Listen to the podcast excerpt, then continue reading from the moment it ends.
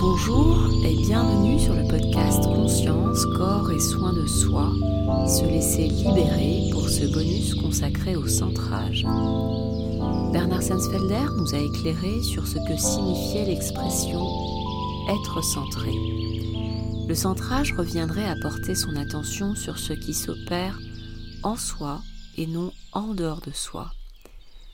Porter son attention sur ses sensations corporelles serait paradoxalement la façon la plus fine qui soit d'être réceptif à ce qui nous entoure. En effet, le corps s'apparente à un récepteur captant les différents stimuli qui l'environnent. Ceux-ci se réverbèrent en nous. Notre système facial jouant le rôle d'une sorte de tympan géant qui vibrerait de manière spécifique et propre à chacun en résonance à ce qui a été vécu et mémorisé jusque-là. Ainsi, en focalisant son attention sur ses propres ressentis, nous sommes à même de faire preuve d'une certaine lucidité sur notre état d'être, plus ou moins en proie à des tensions. Cet état de détente ou de tension du corps, état de sécurité ou d'insécurité ressentie, est un indicateur de la fiabilité avec laquelle nous appréhendons et interprétons le monde. Souvenons-nous que nos performances cognitives sont optimum et efficientes en cas d'état de détente du corps et donc de sérénité. Un ressenti conscient d'insécurité peut être l'opportunité de confronter le degré d'insécurité réelle auquel nous serions exposés au degré d'insécurité ressenti.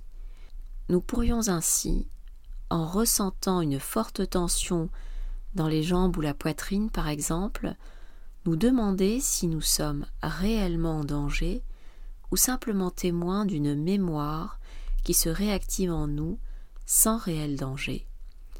Si tel était le cas, pratiquer une expiration forcée et approfondir sa respiration serait un bon moyen de freiner la cascade de stress en inhibant notre système sympathique, médiateur du système de stress, et en activant notre système parasympathique ventral, médiateur du système d'engagement social et de calme physiologique. Le centrage revient ainsi être à l'écoute de son corps, donc de soi. Être à l'écoute de soi permet sans doute d'être mieux à l'écoute de l'autre, auquel, rappelons-le, nous n'avons accès qu'à travers ce que sa présence et agissement suscitent en nous. Une posture inverse à celle du centrage consisterait à être totalement déconnecté de son ressenti corporel, étant profondément plongé dans une activité mentale comme nous aurions tendance à l'être face à un écran d'ordinateur ou autre type d'écran. Un tel face-à-face nous réduit le plus souvent à une stricte activité mentale, nous privant de toute perception sensorielle, corporelle.